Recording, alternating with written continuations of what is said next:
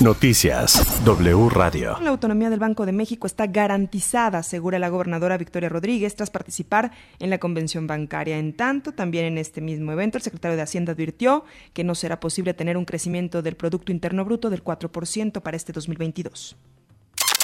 Sandra Cuevas volvió a sus funciones a la alcaldía Cuauhtémoc tras el acuerdo al que llegó con los policías que fueron agredidos. La jefa de gobierno de la Ciudad de México dijo que hizo, pues lo que ayer hizo esta Sandra Cuevas, pues no fue una disculpa. Escuchemos.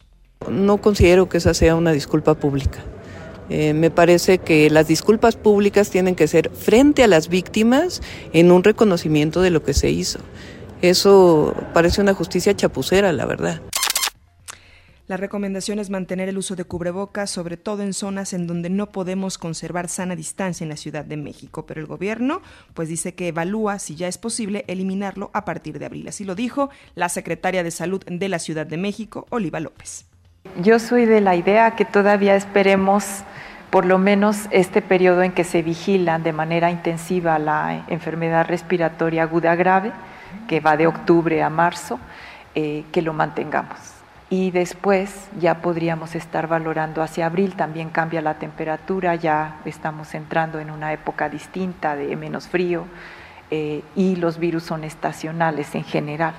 Entonces, que pudiéramos mantenerlo, esa es la recomendación, como ustedes saben, siempre ha sido una recomendación que damos con información, con evidencia científica. El presidente López Obrador refrendó su apoyo al gobierno de Morelos de Cuauhtémoc Blanco, esto tras la filtración de fotografías en las que aparecía con presuntos narcotraficantes. López Obrador se refirió al caso de Huitzilac sobre la investigación de miembros de la Guardia Nacional vinculados a la muerte de dos jóvenes. Dijo que aún no se tienen detalles, que el joven que sobrevivió está aportando información y por ahora no se pueden señalar a culpables. En Morelos, luego de tres días, se logró controlar al 100% el incendio en el Cerro del Teposteco, en Jalisco.